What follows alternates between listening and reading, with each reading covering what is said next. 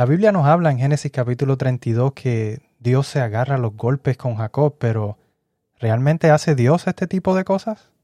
Bienvenidos a tu podcast Imítalo, donde traemos temas, entrevistas y consejos para vivir una vida cristiana de manera práctica. Así que mantente conectado, búscanos en Instagram como podcast Imítalo y recuerda que, imitando a Jesús, vivimos en plenitud. Saludos y bienvenidos nuevamente a otro episodio más de tu podcast Imítalo. Estamos contentos de estar nuevamente con ustedes. Como siempre nos encontramos Magdiel. Hola amigos. Y este es su servidor Matthew. Y estamos Hoy ya como escucharon ahí en la introducción, vamos a estar hablando de una temática bastante interesante porque eh, vemos ahí en, cómo en Génesis nos habla de, muchas historias que realmente captan la atención de uno y son historias que quizás pudiéramos verlas o imaginarlas quizás en alguna película, eh, quizás se han hecho, de muchas se han hecho películas, eh, pero hay una historia en específico y es la de cuando Dios dice que, que su ángel lucha contra Jacob. Y esta historia como que no la vemos repetida en la Biblia, es una historia única, es una historia que quizá... Eh, quizás extraña. Extraña de cierto sentido, ¿verdad? Y hay muchas cosas que pudiéramos aprender de esta historia. Y precisamente en este episodio vamos a estar reflexionando un poco acerca de esta historia donde Jacob pelea contra Dios y, y, vamos a ver un poquito más de detalles acerca de esto. Sí, claro, Mateo. Y oh, por supuesto, ¿qué, qué aplicación tenemos para nosotros hoy? ¿Por qué vamos a hablar de esta temática, verdad? cómo se aplica esto a nuestra vida práctica, les invitamos a que no se desconecten porque realmente eh, es sumamente, no sé qué otra palabra utilizar, es, interesante, es, impresionante todas las cosas que podemos aprender de esta historia. Lo que más me, motiva de esta historia es que, Matthew, muchas veces nosotros hacemos así. Me enseña mucho de cómo actuamos como humanos y cómo responde Dios a la forma de nosotros. Así que sin más preámbulo, eh, eh, vamos a, la historia, pero para entender la historia tenemos que ir un poquito más atrás. Y es eh, en Génesis 1, nosotros encontramos cómo Dios crea al hombre y lo crea a su imagen, lo pone como corona de su creación, lo pone incluso como su representante, iba a ser como un sacerdote representante de Dios ante, la, ante el resto de la naturaleza. O sea, el hombre iba, iba, a estar en una posición bien importante, es decir, iba a ser una bendición. Eh, nosotros sabemos que pues el hombre no quiere ser parte de eso y el hombre se revela contra Dios. Y esto da como resultado una rebelión mayor, que es la rebelión de Babilonia o, Babel, como también lo conocemos, es, otro nombre, eh, que allí el ser humano se rebeló. Producto de esto, Dios tiene que dispersar a todas las personas, confundiendo eh, los idiomas. Luego que ellos son dispersados entre toda la tierra, pues Dios tiene que, pudiéramos decir, como que recomenzar. Dice, vamos a intentarlo de nuevo. Dios todavía eh, eh, está en ese plan de, de traer bendiciones y lo hace a través de, pudiéramos decir, como un nuevo Adán y Eva, una nueva pareja, y en este caso es, pues, Abraham y Sara. Así mismo. Y fíjate que la promesa que Dios le hace a Abraham y a Sara es básicamente que a través de ellos Él quiere ser una bendición, quiere continuar esa bendición que comenzó con Adán y Eva, ¿no? Y quiere que a través de ellos entonces eh, dársela o crear naciones eh, de ellos que, que, que reciban la bendición que Dios tiene para ellos y de manera especial a través de su familia, ¿verdad? Él escoge a Abraham como eh, quizás como un siervo, una persona fiel a él, una persona eh, que estaba eh, dispuesto a seguir o que, Dios sabía ya antemano que tenía la capacidad de, seguir su voz y, ser obediente a ella, y los escoge a ellos, seres humanos imperfectos, igual que todos lo somos, pero los escoge a ellos para dar su bendición. Y ese es el contexto que vemos desde el capítulo 12 de Génesis hasta el capítulo 50, donde nos habla de cuatro generaciones, ¿verdad? De familia, empezando con la de Abraham, eh, y cómo Dios quiere bendecirlos y, y, hacer una nación de ellos. Y se trata también de cómo eh, Abraham se convierte pues en este, eh, o, cómo Abraham y su familia se supone que ellos debieran, deberían ser pues ese vehículo de bendiciones para todos los demás personas. Y, podemos ver hasta este punto de la historia que Abraham pues lo, no lo hace tan mal, ¿verdad? Y, y, pero no es diferente a los otros humanos, también a la vez que trae bendición, también causa dolor, conflicto, sufrimiento. Eh, eh, y esta es una realidad que vemos en la historia de Abraham. Y al llegar pues al bisnieto de Abraham, es eh, pues entonces Jacob, es el bisnieto de Abraham. Y tenemos pues ya una visión de cuánto éxito en realidad ha logrado esta familia en ser pues ese canal de bendición. Y fíjate qué interesante, Magdiel, cómo, cómo nace, en que eh, Jacob, ¿verdad? Eh, nos, nos, dice la Biblia que cuando él nace era gemelo y dice que nació primero su hermano Esaú, salió primero su hermano Esaú y él sale agarrado del talón de su hermano Esaú. Y ahí vemos los indicios de cómo iba a ser la vida de estos dos hermanos y de, de, cómo ya desde el vientre de su madre quizás estaban ya en contienda y estaban eh, ya quizás luchando. Y nos dice la historia, ¿verdad? Que Jacob creció y con la ayuda de su madre, eh, y quizás la madre tenía cierto favoritismo con Jacob. Eh, y nos dice que ella ideó, le ayudó a maquinar para robarle la primogenitura a su hermano. Así que comienza primero engañando a su hermano con lo del famoso plato, de lenteja eh, para que le dé los derechos a, la primogenitura y luego una vez su padre está ya anciano, está ya eh, ciego, que va a dar la, bendición con la ayuda de su madre, también engaña a su padre haciéndose pasar por su hermano. Yo creo que es algo bastante bajo de parte de Jacob haber caído hasta ese nivel de incluso engañar a su padre que ya estaba ciego. No, y, es que si tú lo piensas, Mateo, hasta este punto, tenemos, si vamos leyendo hasta ahí, vemos, nadie ha hecho quizás algo tan bajo, porque engañar a un ciego, eso hasta hoy en día la mayoría de las personas lo ve como algo eh, bien mal, pero aquí tenemos entonces al elegido de Dios para recibir muchas bendiciones y, y más para ser parte de esta familia elegida. ¿Y qué es lo que decide hacer pues este elegido de Dios? Pues, pues trata de robar aquello que Dios ya quería darle desde un principio, porque la Biblia nos dice que Dios lo había elegido incluso desde su nacimiento.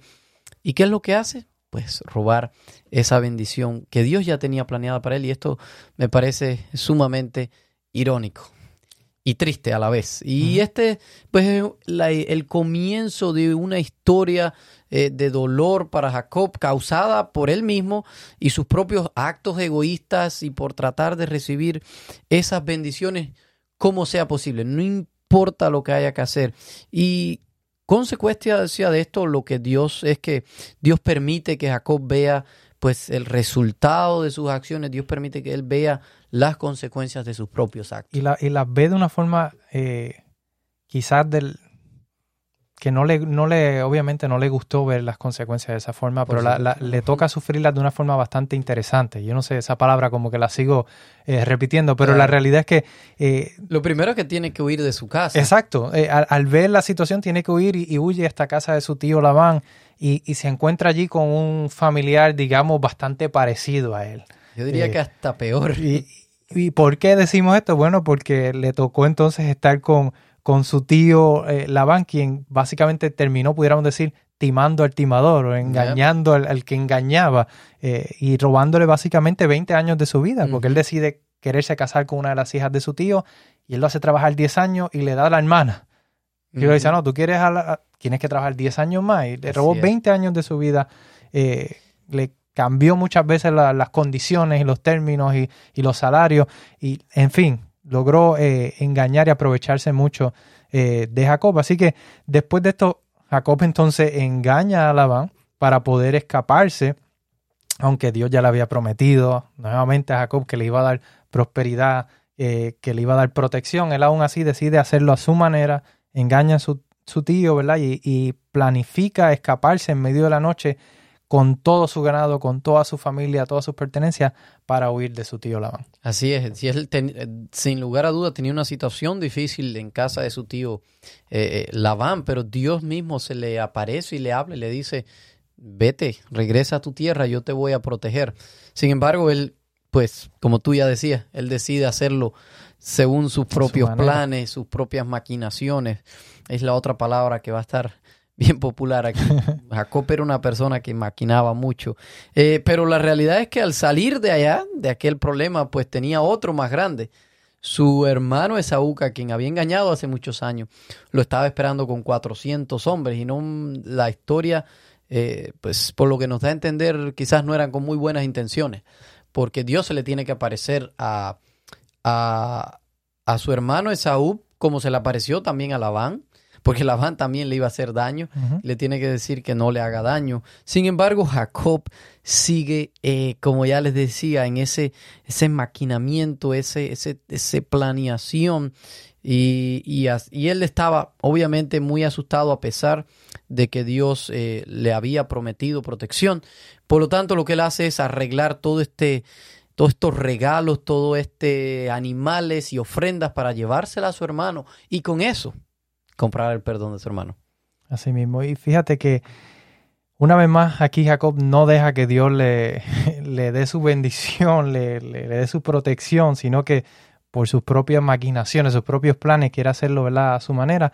Y, y aquí entramos entonces en la, en la parte quizás interesante de esta historia, Ujú. la que queríamos llegar, a la parte donde nos habla de que eh, una noche antes de encontrarse con Esaú, con su hermano, ¿verdad? Quien ya lo estaba esperando con estos 400 hombres, eh, entonces Jacob se encuentra con un hombre misterioso.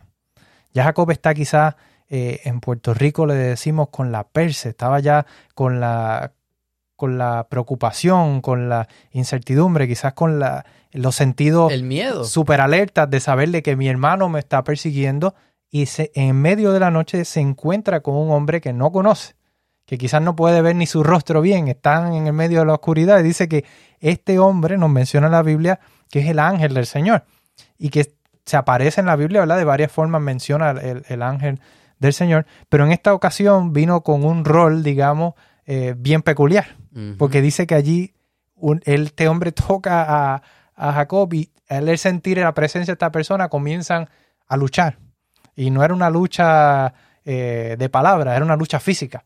¿verdad? Y comienzan allí a, a luchar con, con este hombre en medio de la oscuridad. Es bien interesante, Matthew, porque eh, en esta historia pareciera ser el resumen de la vida de Jacob. Hasta este momento él ha tenido, él es- pues, podemos ver que él es el elegido por Dios desde nacimiento para recibir esas bendiciones de Dios y ser ese canal de bendición para los demás, pero él vive como si todas estas bendiciones dependieran de sus propias habilidades y sus propios planes y maquinaciones para lograr y para hacer esto, él es capaz de sacrificar lo que sea para conseguir esto que tanto quiere.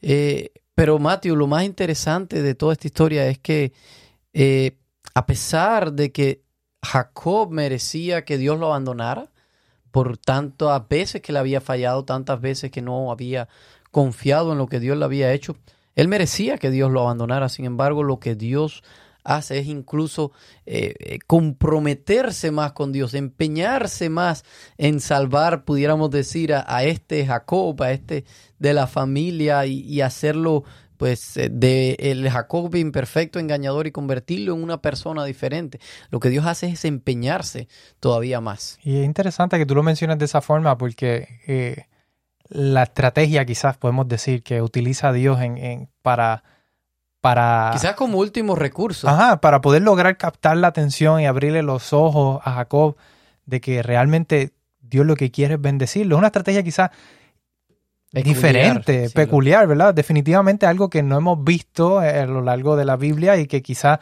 yo no sé si, si es algo que ha vuelto a suceder, ¿verdad? Eh, que no esté registrado quizás en la Biblia, pero la forma en que Dios, de- pudiéramos decir que quizás desciende y baja al nivel de Jacob, un nivel de, de, de- rebelión, de maquinar, de, quizás de Violencia, violencia. Y, y entonces Dios tiene que entrar en una lucha literal con Jacob para poder eh, quizás captar esa atención de él.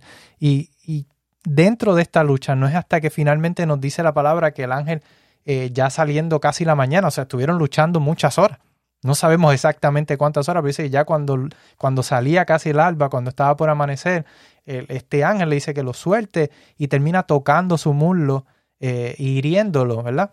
Y es bien interesante, quizás antes de que tú continúes, que aunque decimos ángel, la Biblia menciona también varón, pero sabemos que era el mismo Dios. ujú. Era el mismo Dios porque después él mismo dice, eh, he peleado con Dios. Exacto. No, incluso hay, hay varios versículos en la Biblia en los que pudiéramos eh, llegar a la conclusión. Hay muchos estudiosos, muchos estudiosos perdón, de la Biblia que han llegado a la conclusión que el ángel de Jehová que menciona aquí, o el ángel del Señor, se está refiriendo a Jesús.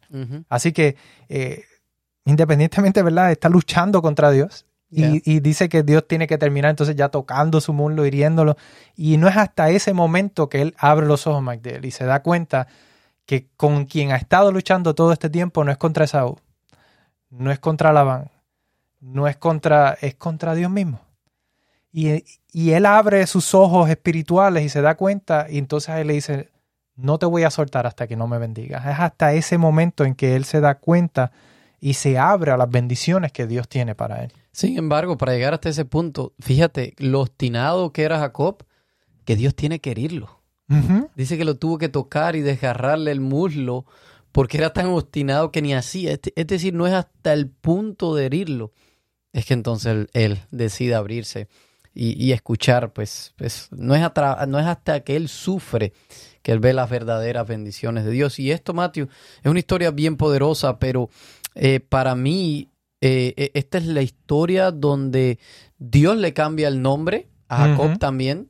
Ya deja de llamarse Jacob y ahora comienza a llamarse, le dice, te llamarás Israel. Y, de dónde viene el pueblo de Israel. Exacto, sí, los que ya conocen el resto y han escuchado episodios anteriores, saben que el resto prácticamente de la Biblia eh, va a hablar sobre Israel, la nación de Israel. Y hay muchas eh, similitudes entre la historia de Jacob y Israel como nación, porque esta historia de Jacob, Matthew, pareciera, eh, pudiéramos decir, como una parábola o como algo profético, pudiéramos pensar.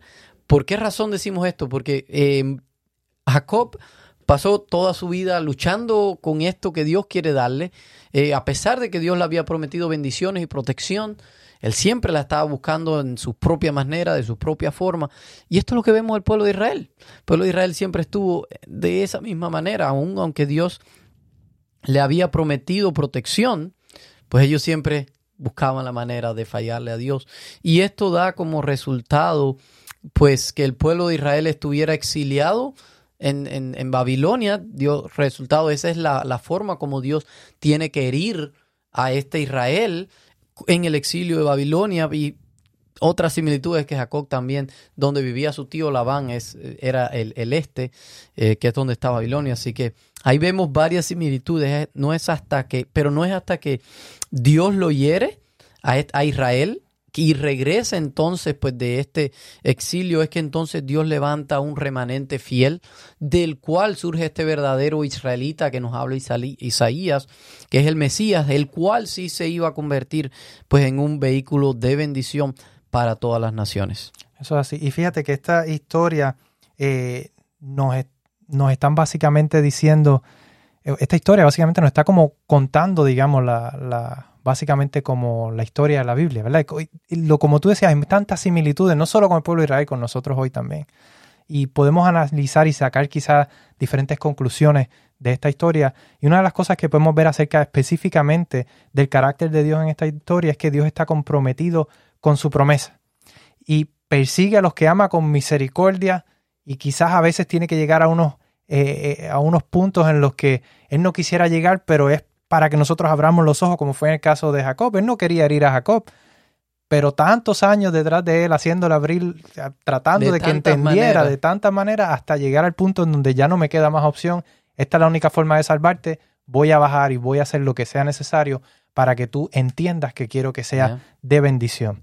Eh, lo otro que podemos eh, aprender acerca del carácter de Dios es que aunque suene duro, ¿verdad?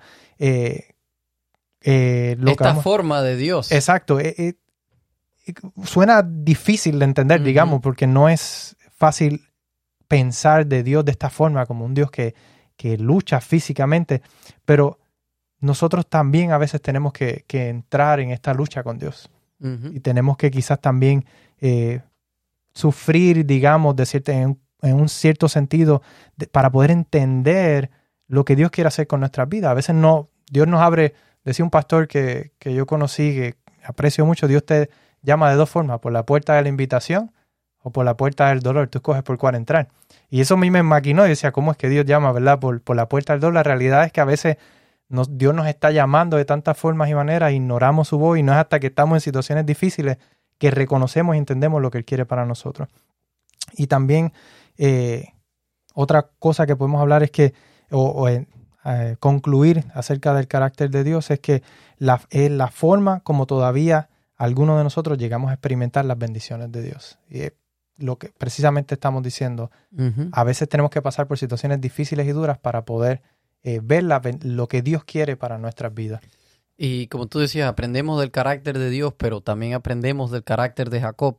Y esta sería la parte donde aplicamos a nosotros porque este Jacob muchas veces somos nosotros mismos eh, que actuamos igual de igual manera y es eh, esta Jacob es una persona quien se desgasta por crear su propia seguridad, sus propias bendiciones e incluso para lograr esto está dispuesto a engañar para conseguir eh, lo que quiera, lo que él piensa que necesita.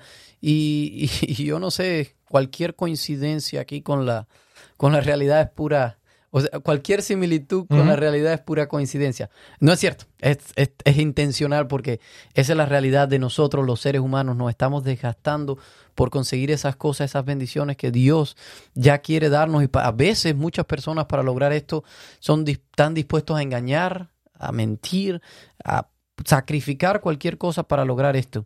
Y tristemente eso que tanto perseguimos es eh, quizás eso que ya Dios nos quiere dar o ya nos ha dado y, Que ha prometido darnos. y que los ha prometido sin lugar a duda. Y esta historia quizás lo que nos lleva a preguntarnos y es lo que queremos que ustedes reflexionen en este episodio es que quizás tenemos que preguntarnos y reevaluar las cosas que hemos estado persiguiendo, que quizás nos hemos estado desgastando y sacrificando por conseguir. Quizás estas cosas ya Dios nos las ha dado ya. Quizás eh, Dios eh, quiere dártela sin necesidad de llegar pues al punto de, de luchar. Todo depende de cuán receptivos somos nosotros, de cuál idioma querramos hablar. Así que pidámosle a Dios sabiduría y valor para poder someter todas nuestras maquinaciones, todos esos planes tan elaborados que hemos hecho y abrirnos a sus bendiciones, abrirnos a su voz, abrirnos a los planes que Él tiene para nosotros, que son planes de bien. Amén. Oramos entonces, Magdalena. Amante Padre, Señor, que estás en los cielos, queremos de manera especial venir en este momento ante ti para pedirte que nos ayudes, Señor, que nos ayudes a abrir nuestros ojos espirituales y darnos cuenta que tú quieres hacer muchas y grandes cosas con nosotros, Señor. Ayúdanos a, aceptar esas bendiciones, a no seguir luchando eh, por cosas que realmente ya tú has prometido, eh, que están aseguradas para nosotros. Ayúdanos, Padre, a depender de ti, a confiar en ti, a confiar que aunque quizás ahora no entendamos por qué tú nos estás llevando por ciertos caminos o a ciertos lugares, tú tienes un plan perfecto que nunca falla. Que aunque quizás estemos pasando por medio de dolor, de sufrimiento, de pruebas, de necesidades, Señor, ayúdanos a ver tu mano obrando en medio de todo esto y reconocer que al final tu intención con cada uno de nosotros es que podamos alcanzar la salvación y podamos vivir contigo en un mundo donde no va a haber más llanto, más tristeza ni más dolor, Señor. Que los logros o, los éxitos que podamos tener en este mundo realmente no se comparan con las bendiciones que tú tienes guardadas y que quieres darnos a cada uno de nosotros, Señor. Ayúdanos a estar receptivos a tu palabra y no ser tan obstinados como lo fue Jacob. eh, y ayúdanos, Padre, a poder recibir esas bendiciones y poder verte cuando tú vengas en gloria y poder gozar de vivir una vida por la eternidad contigo. En el nombre de Jesús. Amén. Bien amigos, esperamos que este episodio haya sido de bendición. Invitamos a que lo compartan y que eh, puedan, ¿verdad? Eh, compartir con otras personas también la bendición de poder conocer más acerca de Dios. Será entonces hasta un próximo episodio. Les esperamos.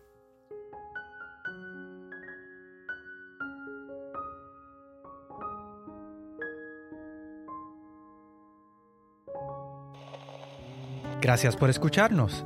Envíanos tus preguntas y o sugerencias a través de Instagram a Podcast Imítalo o por correo electrónico a imítalo.wpssda.org.